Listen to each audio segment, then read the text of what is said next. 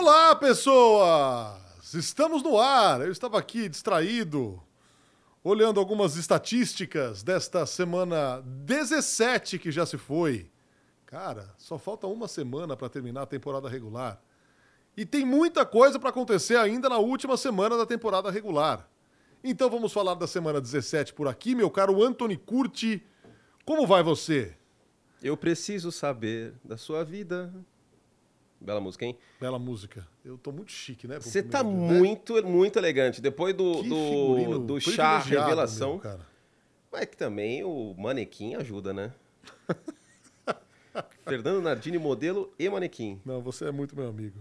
Não, você sabe que é verdade. Mas realmente tá, tá com o que meio assim o look do Dr. No em 007 contra o satânico Dr. No. com esses bolsos assim aqui agora. Ai, ai. E aí, minha gente, feliz ano novo para vocês, hein? Sejam todos bem-vindos ao primeiro Semana NFL de 2024. Tudo de bom em 2024, que seja um grande ano para todo mundo e que sejam grandes playoffs. Que ah, prometem ser, ser, porque nós chegamos ser. até a última semana da temporada regular com coisas a se definirem ainda, bastante coisa. Muita coisa. A gente tem quatro divisões abertas, né? A UFC Leste. Miami também, hein? A AFC Leste, Maria, é, a NFC Sul, a AFC Sul, NFC Leste, NFC Leste e a NFC South. Porque Tampa não venceu, né? Se Tampa tivesse vencido New Orleans, teria, teria ganhado o título de, de divisão, teria ganho o título de divisão. Então a gente tem bastante coisa em aberto e vaga de white card aberta também, né? A gente tem uma vaga na Conferência Nacional, que basicamente está entre Seattle e Green Bay. Mesmo caso do ano passado, Seattle precisa é, torcer para Green Bay perder em casa. Desta vez não contra o Detroit Lions, mas contra o Chicago Bears, que não é um time tão quente chegando na última semana como eram os Lions no ano passado, mas a defesa dos Bears melhorou, então vamos ficar de olho. O Justin Fields está lutando pelo emprego dele. E na AFC a gente tem duas vagas abertas para o vencedor de Texans e Colts, ou se Jaguars perderem, pode ir para os Jaguars isso aí, e a outra vaga que está meio entre Pittsburgh e Buffalo. Mas Buffalo também pode ser o segundo cabeça de chave. O cenário é tão louco que Buffalo, eu nunca vi isso na minha vida na NFL. Pode ser que tenha acontecido, pode ser que alguém do departamento de pesquisa da ESPN americana ache isso. Eu vou até mandar um e-mail para eles para ver se isso já aconteceu. O Buffalo Bills pode entrar o Sunday Night Football brigando para ser ou o cabeça de chave número 2 ou ficar fora. Ou ficar fora. E para isso acontecer é muito simples. Basta o Pittsburgh Steelers vencer um time de Baltimore que provavelmente vai contar com reservas. Total. Porque se o John Harbaugh colocar o Lamar Jackson para jogar contra o TJ Watt, ele é um louco. Eu acho, pelo menos. Ah, mas e o. E o Ainda e o, que sejam duas semanas. Porque... Irmão, é o TJ Watt. Eu prefiro ter o Lamar Jackson inteiro, porque o Lamar Jackson inteiro é outro patamar. E o Jacksonville Jaguars vencer o Tennessee Titans, que hoje não bota muito medo. Você prefere lidar com a falta de ritmo ou prefere lidar com a ausência de um cara chave, como vai ter que lidar Miami, porque o Bradley Chubb estava em jogo, fazendo falta sei lá ritmo, o quê, óbvio. com a vaca já no brejo? Óbvio. Eu, eu, seguiria o protocolo Bill Belichick nessa situação. Qual é? Uh, coloca o Lamar Jackson para usar o uniforme, mete shoulder pad nele, faz ele fazer duas campanhas e aí ele sai. E, e, assim, e aí se acontecer uma lesão, aí, cara, aí também é fatalidade, era o destino. Hashtag Mactube. Mas é isso. Porque aí você coloca o cara em ritmo um pouco, entendeu? Ele vai ter que aquecer, ele vai ter que dar passe antes do jogo, ele vai ter que alongar, ele vai ter que dar dois, três passes em, em uma campanha, correr na outra, sentir o ritmo de jogo, ler a defesa adversária. Eu prefiro. Também não sei se, se é legal tirar o cara desde o início, assim, sabe? Que o Lamar Jackson já vai bater uma feijoada no domingo, no sábado, né? Sábado é dia de feijoada ainda. Aí que o ritmo vai pro Beleléu. Outra situação é o Christian McCaffrey, cuja lesão não é grave. Aí ele não tem nem que entrar em campo. Não. Ele poderia entrar em campo se estivesse falando alguma coisa. Cara, se tiver com um encravado, não tem que entrar em campo. Exato. O Lamar Jackson tá saudável, faz duas campanhas e sai. A minha visão é essa. E aí, com o Lamar Jackson fazendo duas campanhas e sai, e outros titulares mais, até porque Baltimore foi mordido pelo bichinho da lesão várias vezes essa temporada, então toda cautela é pouca. Pittsburgh, com o Mason Rudolph quente, tem uma oportunidade para vencer Baltimore e aí depender de outros resultados. Agora, eu não consigo. Eu vou te dizer que eu acho mais fácil Pittsburgh vencer os reservas de Baltimore do que Jacksonville vencer Tennessee. Porque os Titans podem entrar nesse jogo aí para querer complicar a vida de Jacksonville. E possivelmente ainda sem o Trevor Lawrence. Então, né? vamos ver a situação do Trevor Lawrence como estará.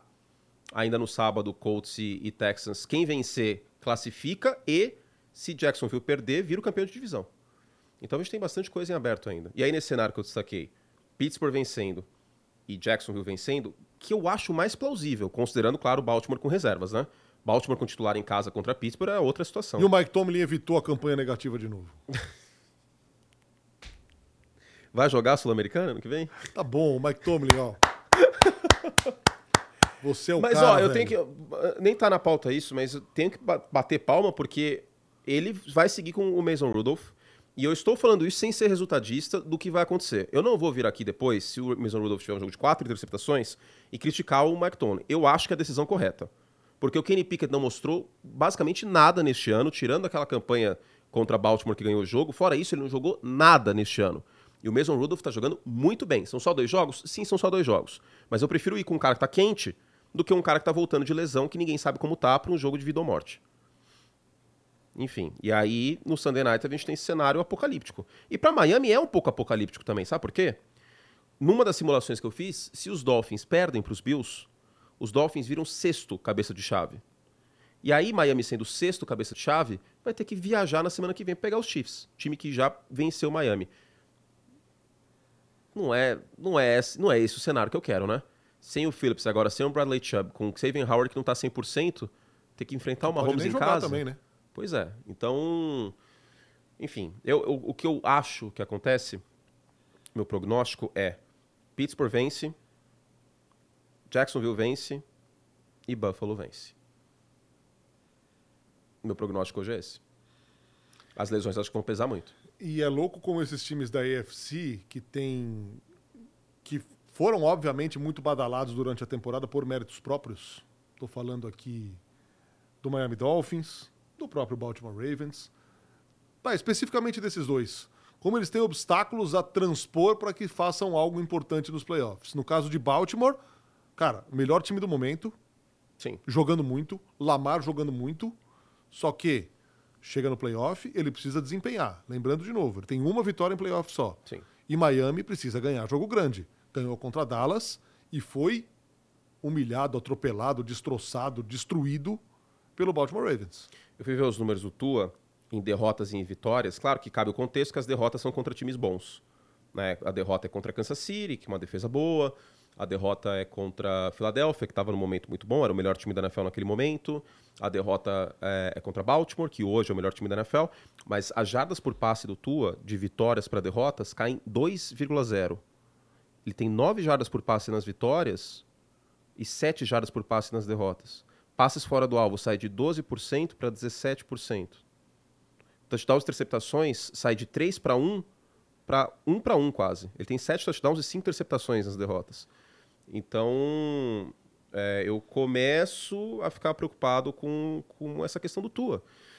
E eu, eu me sinto mal em relação a isso, mas a verdade é que hoje, e isso pode mudar? Pode, claro que pode mudar. Se ele vence Buffalo, elimina talvez Buffalo, até porque Miami, se, se acontecer esse cenário aí que eu falei, Miami ganha, e Jacksonville perde, Pittsburgh perde, Buffalo pode entrar como 7 e enfrentar os Dolphins de novo. Então, mesmo que, que Miami entre nesse jogo já, tipo, é, estamos classificado tal, Buffalo já vai entrar de qualquer jeito, você pode eliminar os Bills, que se eu fosse os Dolphins eu gostaria de fazer.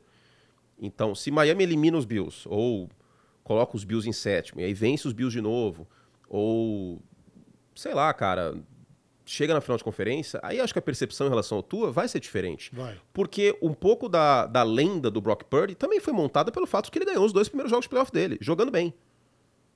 Mais o segundo tempo contra Dallas, mas jogando bem. Ganhou de Seattle, um adversário divisional em casa, e depois ganhou de Dallas. Uma defesa competente no primeiro ano do cara. Isso ajudou, queira ou não, a, a moldar o, o, o, legado curto, mas o legado que o Brock Purdy tem até agora. Isso pesa, cara. Playoff é outro campeonato. Eu, eu, vou, eu vou, te trazer uma, uma afirmação que eu trouxe no, nas minhas redes sociais hoje. Dá para descartar Kansas City 100%? 100%? Não, 100% nunca. Por quê? Porque tem uma defesa boa e um quarterback de elite. Sim. E porque playoff é outro campeonato. A gente não pode esquecer que playoff é outro campeonato. Mais que uma transformação muito grande precisa acontecer para botar sim, alguma fé em Sim, em, sim. Em a questão City precisa. Exato. A questão não é colocar dinheiro em Kansas City. Falar, ó, os títulos, não é bancar os títulos, assim, ó, eles vão ganhar o título. Mas, assim, é, eu tô sentindo o cheiro de uma pós-temporada muito insana. Você consegue garantir que Cleveland vai cair no primeiro jogo? Não. Então, quando que vai acabar o combustível desse foguete do Joe Flacco? Eu não sei. Talvez contra uma defesa competente, marcando em zona, que ele tá tendo mais problemas, que marcação homem a homem, mas eu não sei, sinceramente eu não sei. E a defesa de Cleveland é muito boa. Sim. Então, vamos ver. Qual a primeira pauta mesmo? Temos que ler previsões doidas. Isso. Previsões malucas do fã de esporte. Ó, eu, semana antes do. No ano passado, fiz um post no Instagram com, a, com a, um point of view meu aqui. Disse, ó, o microfone é seu, faça suas previsões nesta bagunça. Então eu vou separar três aqui para ler e a gente reagiu o que o Fan Deporter fará. Ó, essa aqui eu gostei. Curte não será o último na Liga do Fantasy. De fato aconteceu. Gabriel Cury, muito obrigado. Mas não vale. Uh... Vitor A. E. Vitorar SP. Browns vai surpreender o mundo e vai buscar o Super Bowl em Las Vegas com o técnico do ano ganhando os 49ers. Cara, Cleveland ganhando o Super Bowl, eu acho que é um tiro longo. Eu Já consigo... pensou se o Joe Flacco faz isso, velho? Cara, já pensou se ele faz isso? Que história, velho. É esporte, né? Esse é o problema. Do jeito que as coisas estão loucas, do jeito que as coisas estão loucas, eu não boto minha mão no fogo, mas hoje eu não apostaria nisso. Não, também não. Eu acho que, eventualmente, afunilando nos playoffs, essa magia vai acabar. E a gente tem que tomar cuidado com essas magias também, né? Não tô comparando, vamos mas... combinar. Linsanity, é, Tommy É, DeVito... As, Vamos cara, combinar. Se acabar também, ó. Não, tá de parabéns até não Palmas poder mais. Browns. Exato. Porque a gente desacreditou esse time no começo da temporada quando machucou o Nick Chubb. Exato. A gente desacreditou esse time de novo Quando, quando, machucou o Deshaun. Watson. É. Então os caras estão lá. Não, tem que tirar o chapéu, cara. Tem que tirar o chapéu. O Guilherme Tabosa manda aqui. Ravens cai na primeira rodada dos playoffs. Essa eu não acredito. Com essa defesa, não. Também acho que não. Eu acredito. Acho possível se for Buffalo. Se os Bills classificarem como sétimo, ganhar o primeiro jogo e aí jogar contra, contra Baltimore, por causa do Josh Allen, dá pra imaginar Buffalo vencendo. Mas hoje, em condições normais de temperatura e pressão, eu não vejo Baltimore caindo no primeiro jogo. Não, também não. Só veria pra Buffalo. Seria uma enorme surpresa. Mas enorme surpresa. Contra os outros adversários eu não veria, honestamente. E. Deixa eu ver aqui. Tem mais alguma aqui? Pá, pá, pá. Pedro Rio. Eagles não chegam à final de conferência. Essa aí eu acho que eu tô começando a acreditar, é, hein? Essa aí eu também tô. Que derretimento de Filadélfia, né?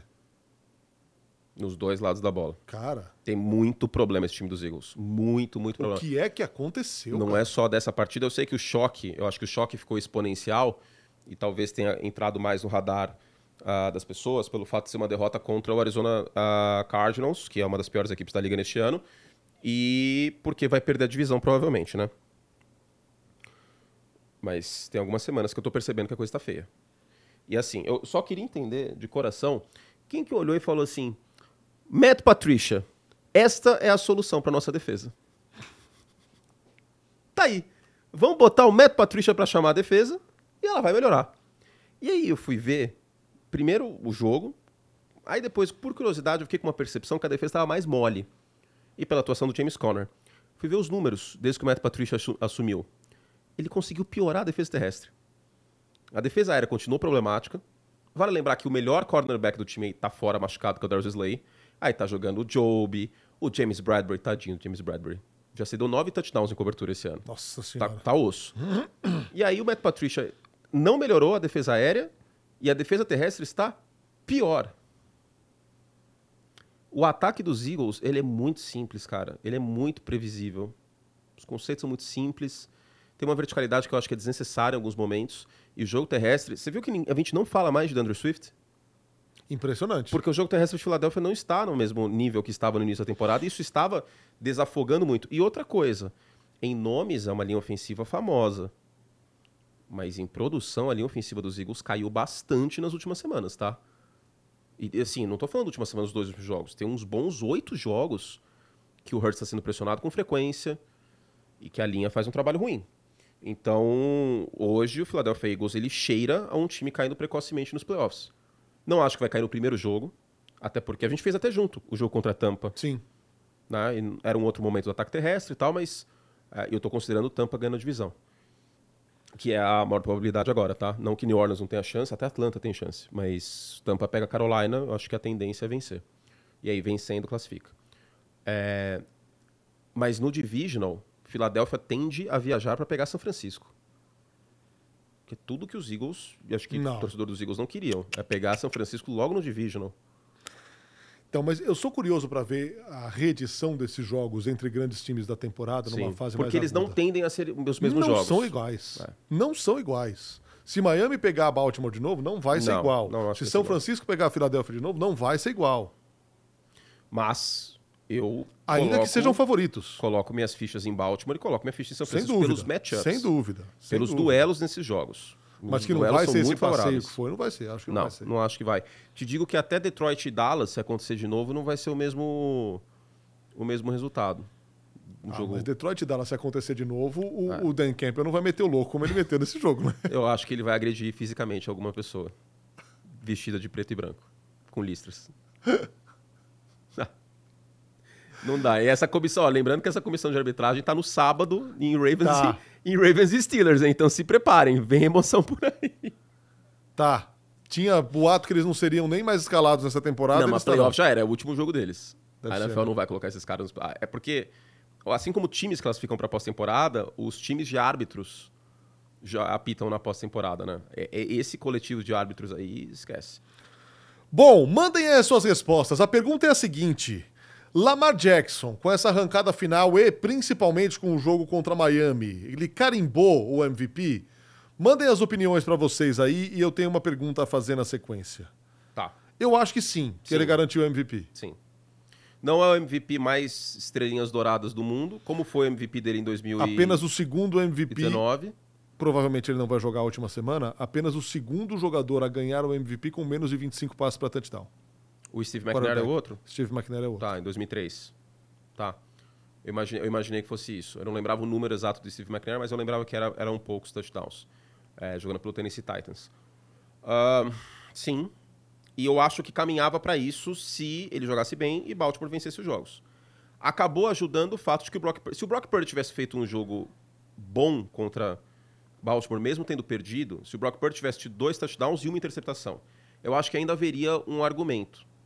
Agora, o Lamar Jackson não teve nenhum jogo tão ruim assim nessa temporada. Não. E o argumento é muito forte também, que por melhor que seja a defesa de Baltimore, que é a melhor da liga, a defesa de Baltimore tem elementos muito bons ali. Tá? O, o Smith é fantástico, o Kyle Hamilton faz uma grande temporada, considerando todo, mas o Lamar Jackson é o melhor jogador do time. E aí, para muita gente, pesa o argumento de que o Brock Purdy não é o melhor jogador do time. Em talento, ele não é o melhor jogador do time. Não. Não. Não é. Agora. Não estou falando que ele é carregado, pelo amor de Deus. Eu, não é isso. O, o Lamar será MVP. Agora, a pergunta é: em que pese aquele jogo tenebroso do Brock Purdy com quatro interceptações? Uhum. No campeonato inteiro, na temporada regular inteiro, inteira, ele não foi mais eficiente do que o Lamar Jackson? Mais eficiente, sim. Uh, e ó, todo mundo aqui dizendo que já é dele, ó. Wellington Barbosa, Vinícius é. Frazão, Márcio Hayashi, Gabriel, Rafael Alves diz que não. Wellington Barbosa, Pedro Martins, Diego Henrique, Fábio Ramalho, João Oliveira, todo mundo, a maioria esmagadora aqui dizendo que já é MVP. É por isso que ano que vem eu vou fazer em pontos corridos essa, essa disputa. eu vou fazer, sério, vou fazer que nem Fórmula 1, 10, 10, 10 pontos para o primeiro colocado cada semana, 6 pontos para o segundo colocado e 4 pontos para o terceiro colocado, Peyton Manning, quarterback of the year, para facilitar. Se fosse por pontos corridos, talvez o, o, o Brock Purdy seria, seria, o com maior pontuação. Apesar do jogo tenebroso de quatro interceptações, como o Curti disse, o Lamar não teve nenhum desses não, na temporada. Não, não. Nem, nem de perto. Desse jeito, não. Mas tem que ser considerado o peso dos jogos que o Lamar Jackson ganhou e amassou no final do ano. E jogar pra cacete em dezembro. Isso pesa. Eu acho que isso tem um peso muito grande. Tudo é muito subjetivo. A, a, questão semântica é muito complicada. A NFL precisa mudar o nome desse prêmio, já falei. Porque valioso é uma, coi valioso é uma coisa para mim, valioso é outra coisa para você, valioso é outra coisa para quem está assistindo. A gente já deu N definições do que pode ser o mais valioso. Mais valioso, como eu já usei muitas vezes a frase do Peyton Manning, é o cara que faz os jogadores ao seu redor serem mais valiosos, serem melhores. Isso o Brock Purdy fez. Mais valioso é o cara, é, e aí eu, eu vou numa raiz, que se eu não me engano é Kant que, que tem esse argumento, mas se você retira algo, se você tem a ausência de algo, você dá o valor daquilo na ausência daquilo. Por exemplo, você dá valor à energia elétrica quando você está sem luz em Sim. casa. Ficou um podcast muito, muito louco aqui, muito. filosófico. Mas é isso. Se você tirar o Lamar Jackson de Baltimore, o efeito é maior nessa temporada que se você tirar o Brock Purdy de São Francisco. Significa que o São Francisco 49ers tem um quarterback ruim? Não. Só que o Lamar Jackson tem um impacto maior no agregado da campanha do que o Brock Purdy. Não é o caso do Brock Purdy estar sendo carregado. Frisando para ninguém tirar de contexto. É só que o Lamar Jackson tem um impacto maior. Então depende muito da questão do que significa valioso. Esse é o problema. Na minha acepção, que é um conjunto de tudo, eu acho que o Lamar Jackson é o jogador mais valioso da NFL nessa temporada. E em garantindo mesmo o MVP, o que é muito provável, é, o Lamar de hoje, para ser MVP, precisou ser um Lamar muito, mas muito, muito, muito, muito, muito mais completo do que ele era quando ele ganhou o primeiro Sem dúvida nenhuma. De MVP. E quando ele ganhou o prêmio de MVP, diga-se, ele liderou a NFL em passe para touchdown. Foi um ano com menos touchdowns passados no geral, foram 35 mas, ou 38, mas ele liderou a NFL em passe para TD. Eu posso falar outra coisa curiosa? Eu senti Sim. que ele está distribuindo melhor a bola depois da lesão do Mark Andrews. Não significa que o ataque dos Ravens não poderia estar ainda melhor, mas acabou sendo algo que ele cresceu nessa reta final de temporada, na minha visão, que ele está lendo muito bem a defesa. E isso às vezes acontece. Vou dar outro exemplo. O Matt Stafford melhorou muito como quarterback depois da aposentadoria do Calvin Johnson. Porque muitas vezes ele ia atrás do Calvin Johnson como o melhor recurso possível. E era, de fato, o melhor recurso possível. Mas às vezes o Calvin Johnson estava dobrado e não tinha muito o que fazer, e, sabe? E eu estou sentindo o Lamar Jackson distribuindo, dissecando melhor a defesa nesses últimos jogos. A impressão que me passa hoje é que o Lamar é um ninja. Tipo, tudo ele faz muito suave, mas aí quando ele vai agredir, ele agride de uma maneira muito muito intensa, sabe? Muito forte. Tá sendo muito bonito ver o Lamar Jackson jogar. Como quarterback. Sim. Tá? Não é só ele correndo com a bola. Eu acho que isso é, é, é e é um time que tem muitas qualidades em muitas já. posições, cara. Sim. O eu... Lamar é uma, uma, enorme cereja desse bolo, mas é um time que tem muita qualidade em muitas posições. O coordenador ofensivo mudar foi um fator crucial. Uh, o Zay Flowers chegar também. O Odell melhor na segunda metade da temporada. O próprio Odell disse que é o melhor time que ele já esteve, esse Baltimore Ravens. Tem a melhor defesa da NFL. Tem dois dos melhores coordenadores da NFL nessa temporada.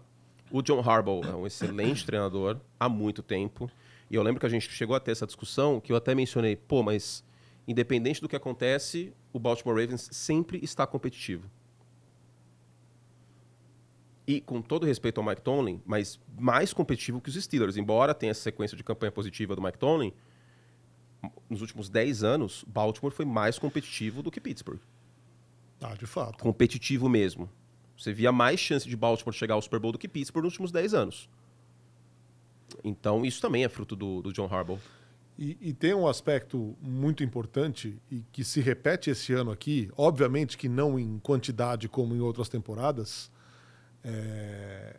Os Ravens, principalmente quando o assunto é running back, e esse time, muito por conta do Lamar, é um time que também durante todo esse tempo foi um time de, de um DNA de corrida muito forte. Talvez esse ano aqui o Lamar tenha à sua disposição o melhor corpo de recebedores que ele já teve nas mãos, é, comandando o Sim, ataque do Baltimore tem. Ravens, né? É, é, um time que sofreu demais com lesão de running backs nos últimos anos. Totalmente. Esse ano aqui perde o J.K. Dobbins logo de cara. No ano passado perdeu o J.K. Dobbins e o Gus Edwards. Antes da temporada. Antes da temporada. E o J.K. Dobbins é um, um, running back muito bom. Então, é isso. Mesmo com as lesões no, no corpo de, de, running backs esse tempo todo, o jogo terrestre continua fluindo. E olha que tem algum tempo que o Lamar Jackson não anota touchdown terrestre, hein? Tem. Oito semanas, se não me engano. E... É, talvez seja a melhor versão do Lamar. E uma coisa que, que, eu, que eu me segurava um pouco em, em me empolgar um pouquinho mais com o Lamar Jackson nessa temporada é, era a questão dos turnovers no último quarto. Né? No meio dessa temporada, a gente até conversou sobre, até o Paulo trouxe esse, esse dado para o League. É, o Lamar Jackson era o líder em turnovers no último quarto nas últimas três temporadas. Ou seja, 21, 22 e a primeira metade de 23. E isso foi problema contra os Colts neste ano, por exemplo. Na derrota contra os Colts. Não foi tanto culpa dele, mas queira ou não, foi um passe mais difícil. Teve a interceptação retornada para touchdown contra Cleveland. Perdeu aquele jogo, que Baltimore largou na frente. Então, eu vi um amadurecimento do Lamar Jackson como quarterback também ao longo da temporada e, e como você destacou, novembro e dezembro. E venceu Jacksonville, que então liderava sua divisão, contra um quarterback muito que, assim, eu tenho certeza que se fosse perguntado na época, antes desse jogo, você quem você prefere ter como quarterback do seu time, Trevor Lawrence ou Lamar Jackson, eu acho que 70% das pessoas iam responder Trevor Lawrence. Falando sério. Olha. Eu acho que sim. Eu acho que sim. E se a gente fizesse enquete hoje, vai ser, vai ser o contrário, talvez. Total.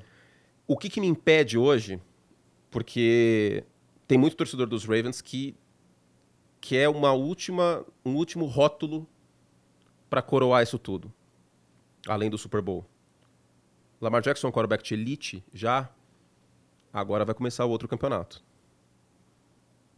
Se o Lamar Jackson, que a gente já viu duas vezes MVP, eu estou considerando este ano, passando a bola neste nível, jogando como um ninja, tiver esse desempenho e levar os Ravens ao Super Bowl, aí vai ser muito difícil argumentar que ele não é um quarterback de elite. Mas eu quero ver a pós-temporada. É, um é um ponto. Eu quero ver a pós-temporada porque é outro campeonato. Sim. Vamos imaginar que o Buffalo Bills classifique como sétimo, em, passe no primeiro jogo, ganhe o primeiro jogo e pegue Baltimore na semifinal da AFC e vença Baltimore com um jogo ruim do Lamar Jackson infelizmente, e é assim que as coisas são, é assim que a vida é, essa mácula vai ficar muito grande na carreira do Lamar Jackson.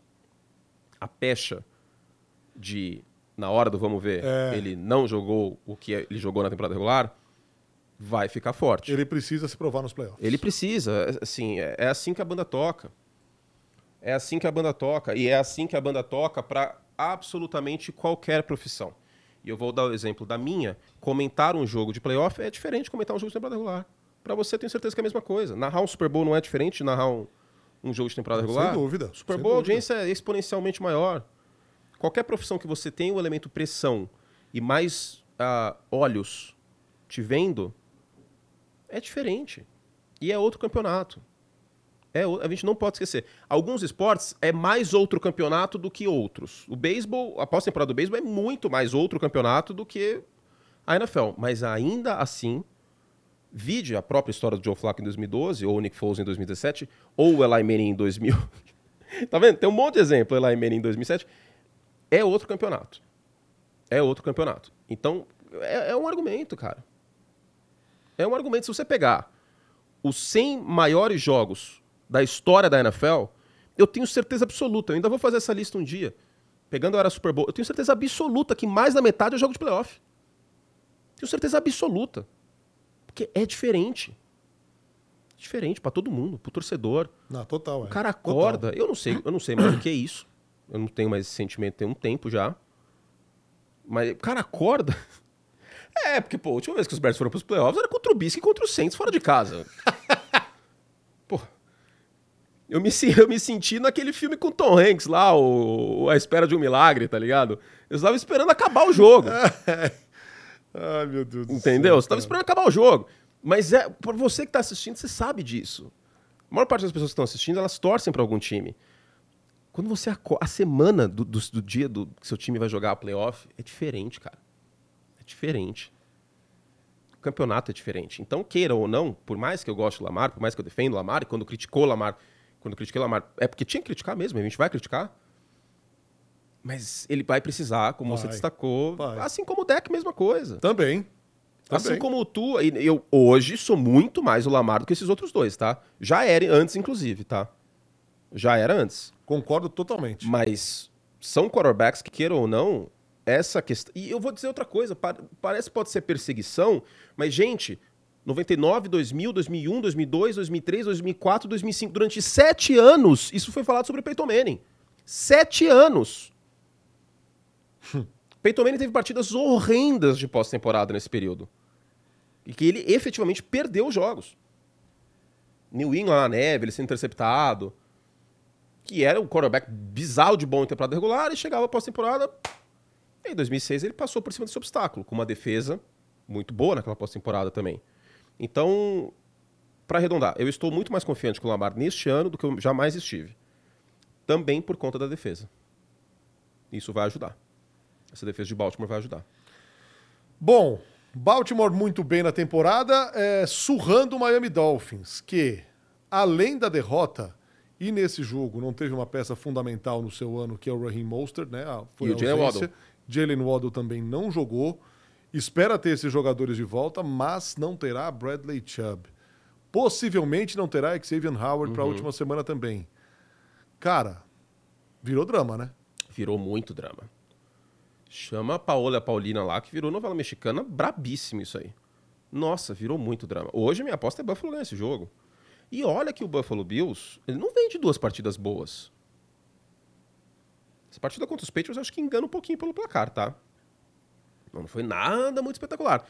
E só não perdeu pro, pro Los Angeles Chargers porque tem um ET na posição de quarterback. É, ele fez muita diferença contra os Chargers. Opa! talvez se tivesse perdido contra os Chargers, estaria fora dos playoffs, provavelmente. Então, começou 7 a 0 atrás do placar, o Zapp foi interceptado três vezes, a defesa roubou a bola do adversário, como fez muitas vezes esse ano. Mas mesmo não sendo talvez a melhor versão do Buffalo Bills neste momento, a, a situação em Miami é, é, complicadíssima. E o Tua não está 100%. Não. Machucou o ombro. O ombro tá dodói. O segundo, o Mike McDaniel, não é de se preocupar e ele vai para o jogo, mas pode ser que tenha um desconforto. É, seria, assim, um, uma. Seria uma flopada, para não dizer outras coisas aqui, colossal dos Dolphins, cara. A divisão estava encaminhada. Nossa, Miami tinha não. 90% que derretimento, de chance. Que derretimento, cara. Assim, é, a divisão estava completamente em que, encaminhada. Em que pese uh, o, nas últimas três semanas ser um calendário cruel de difícil. Mas e o jogo contra os Titans? Como que perde aquele exato, jogo? Exato, exato. É aí é que tá. Aí é que tá. Aí Como é que, que tá. perde aquele jogo em casa? E assim, ainda que seja um calendário complicado, para um time que fez o que fez o Miami Dolphins durante a temporada, é esperado que você, no mínimo, vença dois. Mas aí eu te devolvo com outro argumento. É, Baltimore também não teve um calendário complicado? Jacksonville, São Francisco. É, Jacksonville em queda. Mas mesmo assim, é um, é um, é um time que foi para semifinal de conferência no passado. É um time. Com uma é... defesa que estava roubando muito a bola do É um time que dormiu um sábado com a melhor campanha é, da, da é. Não, é Mas isso é meio tartaruga na árvore, né? É. Mas mesmo assim, pegou a melhor campanha da NFL do outro lado, que é São Francisco. Pegou o ataque dos Dolphins, que é um dos melhores em pontos por jogo.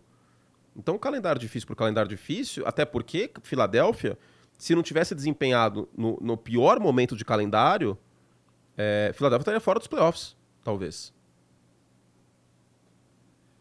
E Filadélfia ganhou de Buffalo de na fato. prorrogação, Filadélfia ganhou de Kansas City no Monday Night fora de casa. Filadélfia ganhou de Miami também em prime time. Então, é nesses jogos que a gente separa os contenders dos pretenders. Quem está competindo e quem está lá. E hoje, desculpa, mas. E o Tua? O Jalen Waddle machuca, o Tark Hill é bem marcado, ele não faz nada. Teve menos 50% de passo completo semana passada.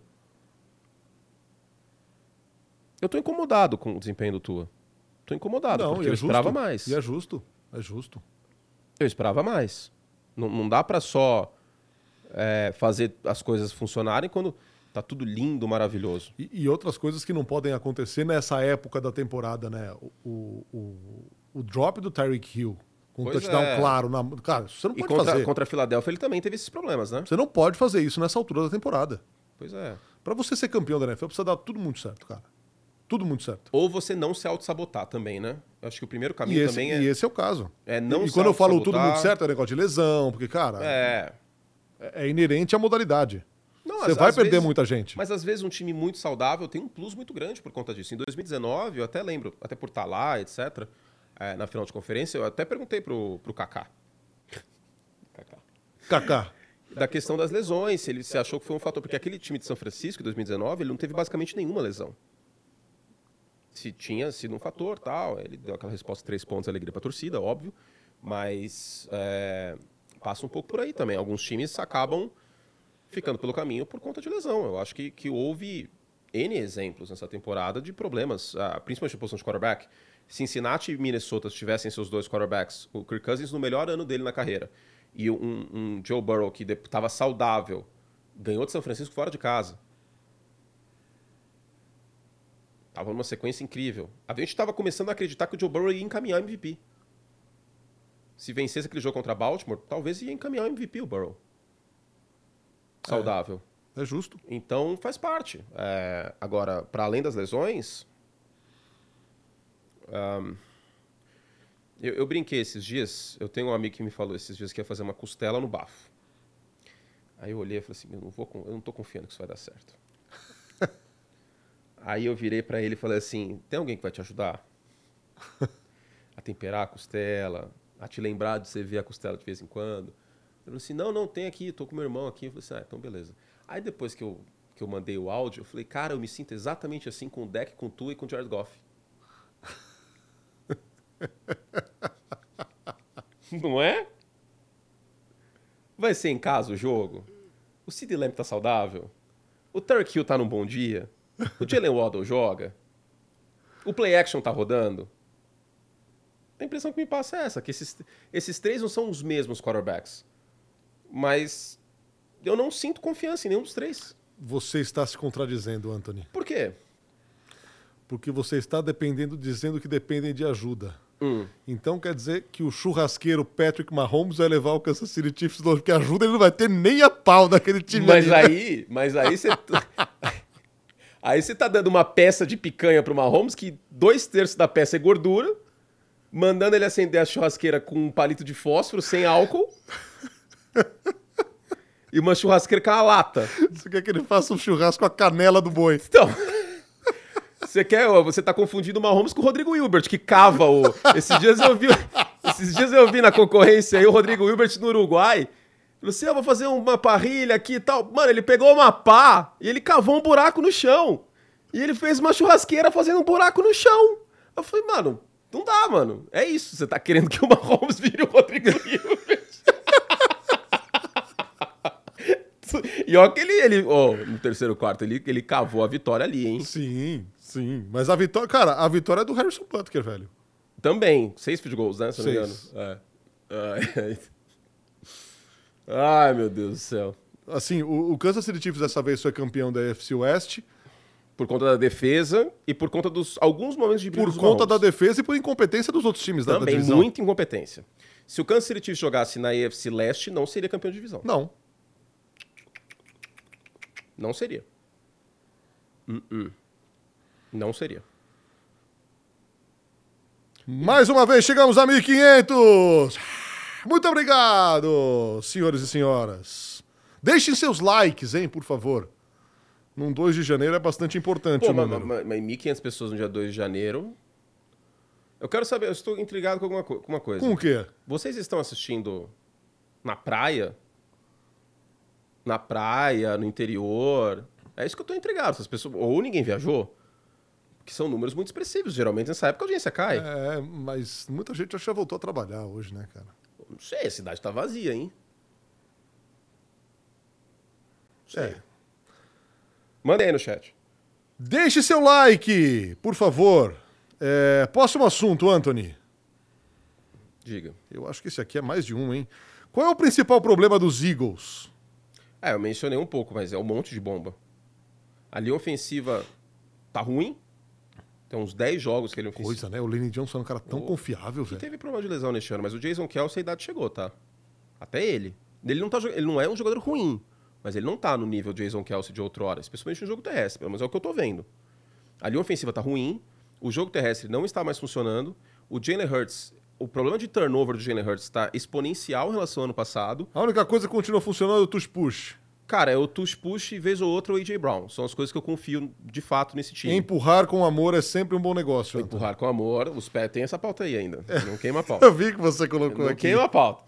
É, o, front, o front é bom. O front é bom, mas não está desempenhando um bom trabalho. O sex vem caindo. A porcentagem de pressão durante toda a temporada. E, e, tinha aquela dicotomia, aquele paradoxo, que era um time que pressionava pouco e tinha um número elevado de sacks. Só que não vai ter 70 sacks como foi ano passado. E aí aquela velha máxima que, que eu sei que te incomoda, que é o corpo de linebackers. Que o Roy Roseman nunca endereçou nunca a posição. Nunca olhou com carinho. Só que não vou criticar em específico, porque nas outras vezes deu certo, porque tinha apoio. Ah, que bonito isso aqui. Vocês repararam que agora temos imagens? Imagens. É imagens de NFL. Fomos permitidos pela liga, de usar um bocadinho. E aí o jogo terrestre, a defesa terrestre, desde que o Matt Patricia assumiu, piorou. Tá tomando 50 jardas por jogo a mais pelo chão. Todo respeito ao James Conner, mas não dá para tomar o não. jogo que tomou do James Conner. Ele não é um running back de primeira não. prateleira na não. NFL. E outra coisa, eu entendo você, pô, Josh Allen, Patrick Mahomes, ok. Mas pega esse. Pô, o Tyrell Taylor deitou em cima dessa defesa, cara. E aí tem lesão também para a equação. É, como eu falei, o Darius Slay é o melhor dos cornerbacks de Filadélfia e tá fora. Se eu não me engano, desde o jogo contra Kansas City ele tá fora. Então tem o quê? Um mês? É, eu acho que é isso. Então, são muitos. Esse é o problema, entendeu? Porque pode. A gente coloca aqui o Jalen Hurts até para ilustrar, para ficar nos cortes tal, para ficar no YouTube bonitinho aqui, porque todo mundo conhece o Jalen Hurts. Né? Então, por isso que a gente separou ele aqui. Mas te digo que eu acho o Jalen Hurts um dos menos culpados nessa situação. Eu acho a defesa muito mais problema. Na hora da defesa dos Eagles, dessa semana 12, tá tomando 31 pontos por jogo. Já tomou quase 20 touchdowns pelo ar. Em sete jogos. E assim, é, é, óbvio que o Siriane não ia meter o dedo na ferida, não ia citar nomes, setores, nada disso, mas ele falou: temos muito problema. Muito problema. E temos muito pouco tempo para resolver. Pois é. Então, assim, eu, eu tô bastante preocupado. Eu acho que você no meio da temporada você coloca o Matt Patricia para chamar a defesa primeiro, é um ato assim de completo desespero. Segundo que. E no primeiro jogo deu resultado, né? Mas, mas isso aí é que nem palestra e churrasco. Fato novo. É fato novo. é fato novo, que tem que tomar muito cuidado. Tomar muito cuidado com o fato novo. Todo relacionamento ele começa bom assim três primeiros encontros. É só amor, a pessoa incrível, mulher da minha vida, pá. E depois a coisa pode desandar. Técnicos, três primeiros jogos. Foi mandado embora, veio o interino. Nossa, ele tem que ser efetivado, porque ele faz um trabalho incrível. E às vezes é o contraste de que o povo tá de saco cheio do outro. Eu acho que os Raiders têm muito disso. Não tô tem. falando que o não tem nenhum mérito. Mas os Raiders têm muito disso. Que os caras estavam fumando charuto no vestiário depois que o Josh McDaniels foi mandado embora. Tanta alegria. Eu acho que tem. E os Chargers também. O jogo que os Chargers fizeram contra os Bills, você vai me dizer que não era só para mostrar Time valente, que, fato. Que, pô, agora passou o pior, Brandon Staley caiu. Então, primeiro jogo, ok, mas uh, o Matt Patricia conseguiu piorar a defesa terrestre dos Eagles. Que era uma boa defesa no início da temporada. Então. E talvez a Arizona tenha entrado bastante motivado para esse jogo também, porque é a lei do ex, né? O head coach dos Cardinals é o ex-coordenador defensivo dos, dos Eagles. E aí o cara tem um know-how ali também dos pontos, que ele, dos botões que ele tem que apertar, né? E nesse caso foi o jogo terrestre. Ele leu muito bem o jogo e o pré-jogo. Eu acho que o, o, o Jonathan Gannon tem esse mérito. O Shane Steichen também. O Shane Steichen, se vencer no sábado, vai levar um time com o seu segundo quarterback, que foi a quarta pior campanha da NFL ano passado, para os playoffs.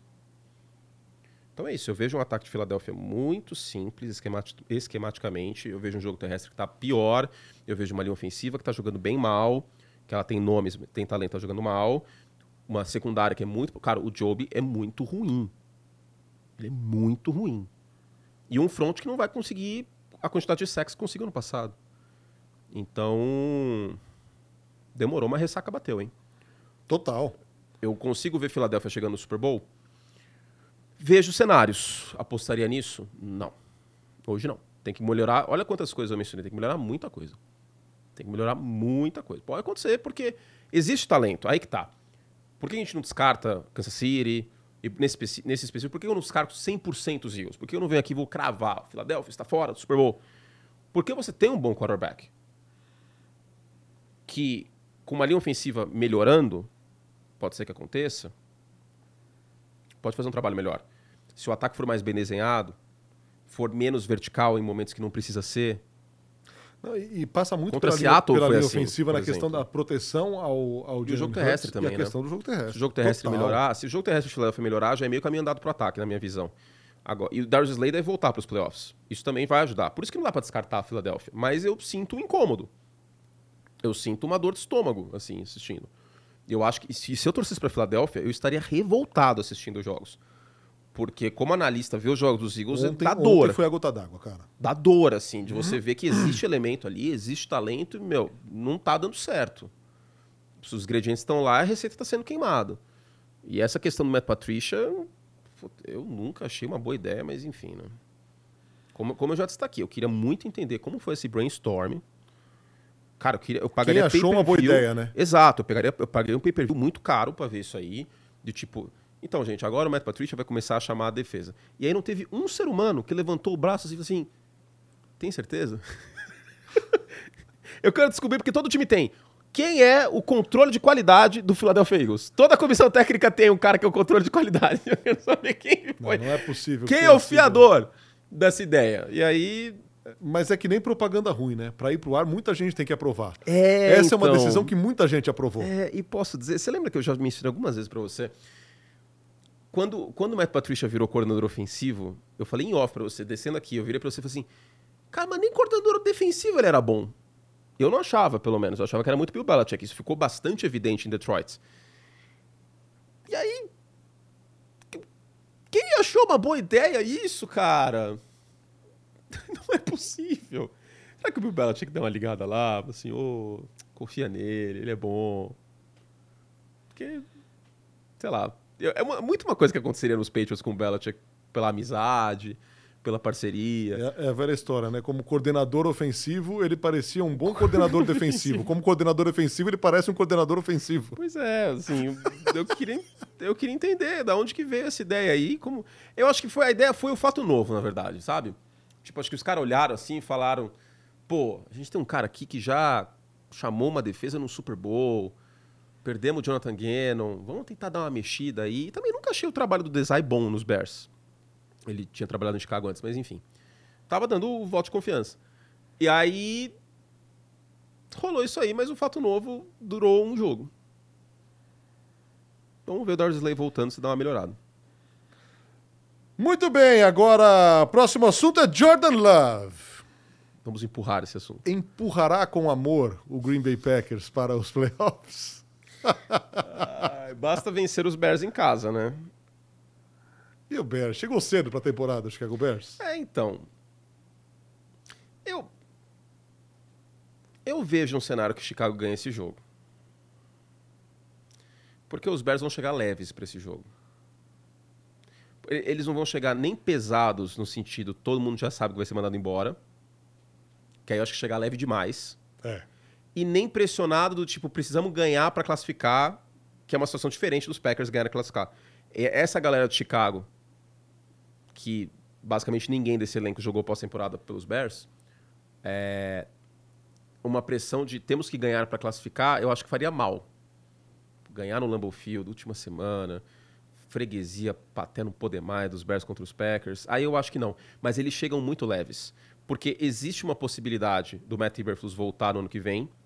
E no último jogo em casa do Justin Fields nessa temporada, a torcida dos Bears estava gritando: We want Fields. Nós queremos o Fields. Então o cara chega leve. Ele sabe que tipo, ele fez um trabalho ok. Mas é louco, né, cara? Eu não acho uma boa ideia mantê-lo, porque assim, a gente já viu esses flashes, foram 55% de passos completos. E parece que é sacanagem, velho, porque chega o fim da temporada ele joga bem, cara. Pois é, a gente já parece viu isso é aí. Óbvio que não é, mas parece que é sacanagem. Já cara. viu isso aí. E aí, do outro lado, você tem um Jordan Love que começou a cuidar muito bem da bola, que teve passes pressionado como esse aí que virou touchdown do Reed, que foram no fio da navalha que tá jogando muito bem contra a Blitz. Tô emocionado que nós temos imagens, cara. Tá bonito, né? Tá Abilton, põe imagens! Tá muito bonito isso aí. Vamos, vamos deixar só rolando. Vamos Me ajuda, irmão! Vamos apreciar apenas. Ah, muito bonito, hein, quando tem imagens. Isso é outra cara. Muito bom. Os Vikings também, hein? Eu teria ido com o Nick Mullins nesse jogo, viu? O primeiro tempo foi bem feio. Foi bem feio o ataque de Minnesota. Mas enfim, eu confio muito mais no Jordan Love hoje do que eu confiava no meio da temporada. É, ele vem numa sequência fantásticas, fantástica de razão de touchdown e interceptação, mas tem um porém. Uh, a defesa dos Bears está roubando muito a bola do adversário. A gente viu o Jordan Love com alguns problemas de interceptação nos últimos uh, jogos. Qual que eu acho que é um fator muito importante? A saúde do Aaron Jones para essa partida. Porque o Aaron Jones foi fator crucial na vitória na semana 1 dos Packers contra os Bears. Foi o melhor jogo do Aaron Jones da temporada por muito, até porque ele jogou pouco. Então, se o Aaron Jones estiver saudável, tiver um bom jogo e dar mais tempo pro, pro Love, uh, eu acho que pode ser um grande jogo dele. Hoje a minha aposta é Green Bay vencendo. E eu acho que seria justo os Packers irem, irem para os playoffs e os, e os Seahawks não. Os Seahawks enfrentaram o mesmo Rudolph em casa, tomaram 200 e lá vai cacetada já era para ele defesa terrestre de Seattle foi uma zona Pelo na semana segundo passada. ano, o Green Bay chega no último jogo dependendo dele, né? Para ganhar e um Seattle, jogo a mesma contra situação. um rival de divisão. E Seattle a mesma situação. pelo segundo ano, chega precisando que Green Bay perca. E eu vou dizer outra coisa: Seattle precisa ganhar de Arizona. Eu não consigo garantir que Seattle vai ganhar de Arizona. É a tendência, óbvio. Mas eu não consigo garantir. Os, os Cardinals conseguiram roubar umas vitórias aí no final, hein? É, contra Pittsburgh, contra Filadélfia. É. Já venceram Dallas no início do ano. Eu não consigo descartar, falar assim, cravar, que ó, Seattle vai ganhar. Não sei. Eu dou, sei lá, 80, 20, 75, 25, mas pode pintar uma zebra aí. E aí. Vamos ver o que acontece. Eu devo comentar esse jogo, inclusive, hein? Esse o Matheus está nos levando aqui à próxima pauta. Se puderem explicar sobre a regra que foi a polêmica do jogo dos Lions, eu agradeço muito. Olha, depois de muito ler, ouvir, ver, eu vou fazer a Glória Pires. Não me sinto capaz de opinar. Um jogador de linha ofensiva ele tem que se declarar elegível para o árbitro, porque o número dele é é proibido, vamos dizer assim. Não pode receber passes. Exato. Os números de linha ofensiva, eles, eles são restritos justamente para ficar escancarado para o árbitro que aquele número é bloqueado, vamos dizer assim. Então, ele faz o sinal, ele vai para o árbitro. Antigamente fazia o sinal assim, de você estar tá limpando, limpando o número. número. E o que acontece é que a arbitragem interpretou que o jogador diferente fez. Que foi o skipper. Exato. Que o skipper Camisa 70. pediu a limpeza do número, pediu para estar elegível e aí, quando você tem alguém elegível, algum outro jogador que está na linha vira inelegível. Você não pode ter 12 jogadores, 11 jogadores elegíveis. Tá? Isso é importante, importante explicar. E aí a arbitragem interpretou que Mas skipper, pode ter dois ou não pode? Eu já de, li que sim, já li que não. Desde que os outros estejam inelegíveis. Você não pode ter ah, nove sim, jogadores sim, elegíveis sim, ao passe. Justo, justo. Entendeu? É... E aí o que aconteceu foi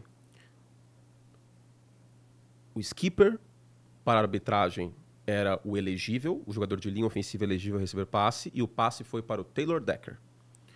A questão é, o Jared Goff, no huddle, ele fala para o Taylor Decker ser elegível.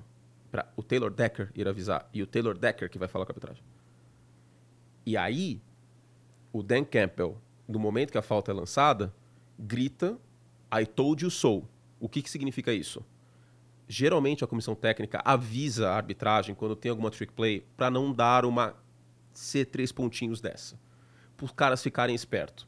E óbvio que o árbitro não vai contar para outro time. Você, ô Mike McCarthy, eles vão rodar uma trick play lá, hein? Fica esperto. Não. Então, mas isso não é anunciado pelo árbitro para o estádio inteiro ouvir? Normalmente Olha, o número sim. tal do time tal sim. está se declarando mas ele não anuncia nem o skipper. Não, nem o skipper Exato. É assim, foi grosseiro o erro, porque se ele tivesse anunciado o skipper, e, e, gente, isso, isso acontece. Quantas e quantas vezes vocês não veem uma falta marcada, é, offside, number 10, e aí não foi esse cara que fez a falta?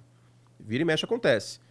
Só que aconteceu numa jogada crucial, que os caras acharam que era outro jogador, que não tinha nada a ver com a história, e aí o Taylor Decker, que era para ser elegível e era para ser um touchdown, não foi. E o I told you so, eu disse, eu falei, é porque provavelmente, isso é uma suposição, provavelmente o Dan Campbell avisou a arbitragem, falou assim, gente, a gente vai ter uma trick play, o Taylor Decker vai ser o elegível, número tal, eu não lembro o número dele de cor, mas o número tal vai estar elegível. 68, acho. É. E aí foi isso, foi uma e a NFL, e a NFL, tanto a NFL reconhece que foi uma lambança que essa comissão de arbitragem não estará nos playoffs. Essa, esse é o caminho agora. Que viagem, né, cara? Então, assim, e o que que, e o que, que é, significa isso? Significa que Detroit perdeu a chance da folga, que perderia de qualquer forma que São Francisco ganhou, mas não é só isso, porque a gente está olhando só para a ótica da folga. Detroit perdeu a chance de ser o número 2 da NFC. E ser o número 2 da NFC significa enfrentar todo mundo, menos São Francisco, em casa. Significa não enfrentar o Dallas Cowboys em Dallas, que é um time de 40 pontos por jogo em casa e 20 pontos por jogo fora. Fato. É completamente diferente você enfrentar os Cowboys fora e em casa. E caminha hoje para a gente ter, se Detroit e Dallas vencerem a primeira rodada dos playoffs, a gente ter um Dallas e, e Detroit em Dallas. Entendeu? Agora, por outro lado, a gente pode caminhar para ter um Rams e Lions, hein? Cheio o de histórias. O retorno do Matt Stafford a Detroit, o Jared Goff contra o Sean McVay. Agora, já que você falou, Esse jogo tá aí... Aqui, e essa entra aqui nas coisas que você colocou na pauta, quick hit sobre outros assuntos de outros times. Hum. É, Los Angeles Rams teve na semana 17 o que eu chamei daquela vez dos Packers de vitória culposa. Semana 17 contra os Giants? Contra os Giants. Ah, sim e não. O Karen Williams fez uma boa partida. Fez, mas eu acho que foi diferente não perdeu jogo. o jogo por causa de um field goal errado. É, ok. Por esse lado, sim. Mas Cara, jogou melhor que Denver naquela dizer, vitória culposa. Era o Giants. É, se fosse um time mais competente. É, ok. Faz sentido. Mas provavelmente. interceptado, duas, né? Mas, prova... mas classificaria, eu acho que do mesmo jeito, porque vai pegar São Francisco com reservas agora. São Francisco vem com reserva. É, de fato. Eu, eu acho que classificaria do mesmo jeito, os Rams. O McCaffrey não vai jogar. A maior parte dos É, não titulares. tem que jogar ninguém, né? Não, é. Eu acho que não tem que jogar absolutamente ninguém. Ou, com- ou faz aquilo que eu falei, começa jogando e depois sai. Mas. Eu acho que não, não pode jogar o jogo inteiro. Rodrigo Marinho aqui já mandou essa mensagem algumas vezes, dizendo que o Super Bowl vai ser no domingo de carnaval. Sim, senhor. Desfile na Sapucaí, Salvador bombando nos circuitos. Mas o fã de esporte da NFL vai assistir o Super Bowl. Dane-se o carnaval, essa festa Sei. menor. Não sei se eu for convidado para ser destaque de uma escola de samba, eu não, vou assistir, não. Você sai daqui direto pra Sapucaí no helicóptero. Que mais, Anthony? Nessa reta final. Ah, acho que é isso. A gente conseguiu no meio do programa falar de todos os times, ah, de- não todos os times, mas de muitos times, né? Eu citei um pouquinho os Raiders, falei um pouco dos Cardinals, falamos dos Eagles. Não vai dar para falar de todos, obviamente. Falamos do jogo de quinta-feira, falamos de Miami, falamos do Lamar, falamos de São Francisco. São Francisco tudo bem, na medida do possível, né? O Brock Purdy fez um bom jogo, 5 de Sim. 5 para mais de 10 jardas, mas o McCaffrey saiu machucado. Não é uma lesão grave, pelo menos. Ah, mas acho que é isso, né? Acho que sim. Bears, Texans. CJ Stroud voltou. Eu acho que a grata notícia dos Que Texans fim de feira o Titans, também hein? é o Derrick Henry anulado pela defesa de Nossa. Houston. E normalmente o Derrick Henry amassava os Texans, tá? Nos últimos anos ele amassou os Texans. E este ano ele teve mais passe para touchdown do que jarda por carregado contra Houston. Isso diz muito. Derrick Henry que é free agent, eu acho que tem que tomar cuidado com a empolgação, hein? Se o torcedor do time que contratar o Derrick Henry acha que vai ter o Derrick Henry de outrora, vai lembrar o exemplo clássico do Ladarian Tomlinson. E eu não vou nem muito longe. Vou pegar um running back que não é do mesmo calibre, nem do Tomlinson, nem do Derrick Henry, óbvio. Que tal o Dalvin Cook? Você lembra que ele existe? Nossa senhora. Pois é.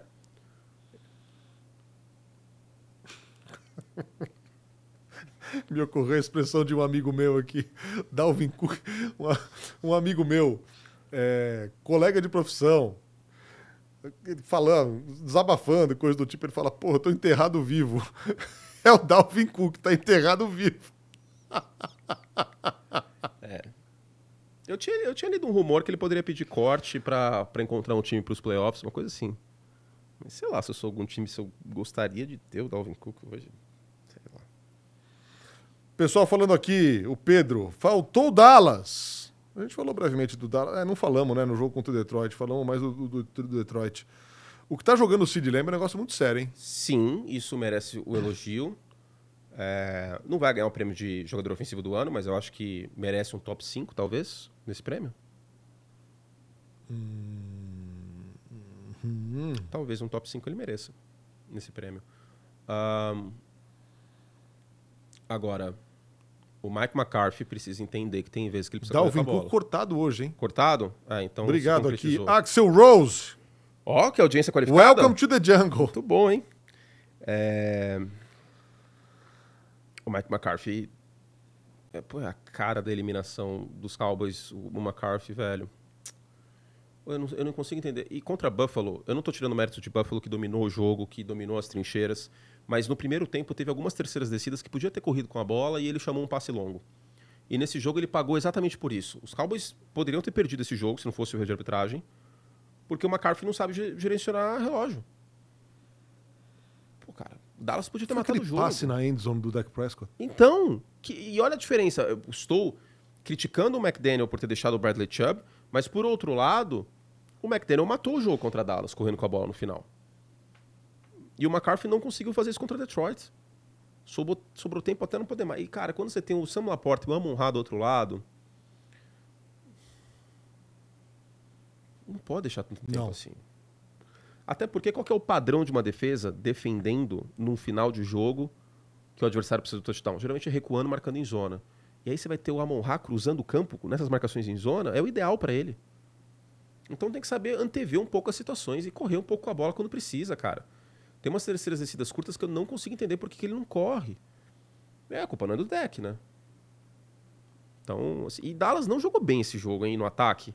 Teve o touchdown longo do Cid Lamb, 90 e lá vai cacetada jardas, mas fora isso, não foi um grande jogo do ataque dos Cowboys não, hein?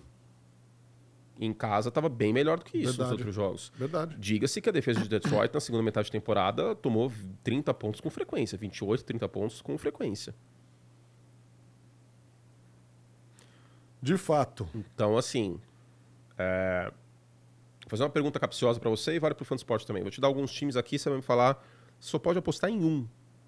Em dois. Você pode escolher dois. De, por conferência? Não. Vou dar, esse, vou dar esses times. Você pode escolher só dois que você tem mais confiança que chegaria no Super Bowl. Vamos lá? Miami, Detroit, Dallas, Kansas City e Buffalo. Considerando que Buffalo classifique, pode ser que não classifique ainda, né? Mas desses todos, desses eu confio todos. mais em Buffalo e Dallas. Buffalo e Dallas. No Super Bowl. Nossa, cara. Eu te digo que eu tendo a concordar com você porque Dallas tem tudo para ter a seed 2. Se Dallas fosse como White Card, a minha resposta seria Chiefs e Bills. Mas Dallas jogando em casa até a final de conferência, aí ok, aí faz sentido. É, mas assim, confiança. Confiar é uma palavra muito forte. Muito forte, né? Muito forte confiar. Muito forte. Eu muito desconfio. Forte. Você tem uma aposta grátis. Te dou 10 reais aqui pra você colocar. É nesses, é nesses dois. Ah, nesses dois. Você vê, acho. Miami não tá. E Dallas é questionável também. E por muito tempo você teria apostado em Detroit não em Dallas. O que eu acho que muda o panorama é Dallas ser o seed 2. Mas que tal a proposição que eu vou fazer agora? Que tal Dallas jogando contra o Green Bay Packers na primeira semana? Já viu esse filme, né? Será? Cara? Ah, eu não descarto. Eu acho que tem tudo pro deck amassar a defesa do Joe Barry. Amassar. Mas aí que tá. Não deveria ser um, um time que passaria muito mais confiança, um Seed 2? Esse título divisional de Dallas vai ser um pouco culposo também, hein? É. Nesse final de temporada, considerando é, só dezembro. É muito graças ao Philadelphia também. Philadelphia fez uma forcinha ali. Dallas foi melhor que Philadelphia no final do ano. Sim. Tá? Mas. É, foi um acho que isso é inegável, né? É o, derret, é o derretimento de, de, de Filadélfia que permitiu, é, que abriu essa porta. Exato, vamos considerar. B Dallas perdeu para Buffalo, foi amassado por Buffalo. Dallas perdeu para Miami, com a sua defesa não conseguindo pressionar o Tua. E Dallas deveria ter perdido para Detroit e não perdeu por conta de um erro de arbitragem. Então, assim, não é um seed 2 que passa. Ah, e vou te dizer que não é perseguição a Dallas isso. Se os Bills forem seed 2 na AFC, também não é o seed 2 que passa mais confiança do mundo. Não. Se fosse o Buffalo Bills com o Matt Milano saudável, o Davis White jogando bem, o Josh Allen sem ter 19 turnovers na temporada. Porque o Josh Allen tem 40 touchdowns, mas a minha questão nesse ponto é, e ele é um quarterback elite, eu amo o Josh Allen, é divertidíssimo comentar o jogo dele, e é no talento dele que esse time tá vivo. Mas e se for contra a Philadelphia, que teve um turnover no último quarto? E que vira a diferença? Entendeu? Porque eu já vi muito esse filme com o Brett Favre. Pra caramba. Já falei várias vezes, o, o Josh Allen é a reencarnação do Brett Favre. Hall of Famer, fantástico, liderou a NFL por touchdowns, em touchdowns por várias, vários anos, até o Breeze e depois o Brady passar. Múltiplas vezes MVP, campeão do Super Bowl, mas o Brett Favre tinha um problema crônico de interceptações. E passou batido, mas se Buffalo tivesse perdido esse jogo, o Josh Allen teve uma interceptação muito estúpida em cobertura dupla nessa partida num passe forçado. Então, assim, é o imposto Allen. É a taxa Allen. Junto do talento fantástico dele, capaz de compensar, às vezes, o turnover no jogo, no, na campanha seguinte, vem alguns turnovers que, às vezes, não é o melhor momento do mundo para ele acontecer. Meu único medo do, do, do, Josh Allen é esse. É um quarterback fantástico. Escolheria ele em relação a outros 30 quarterbacks na liga.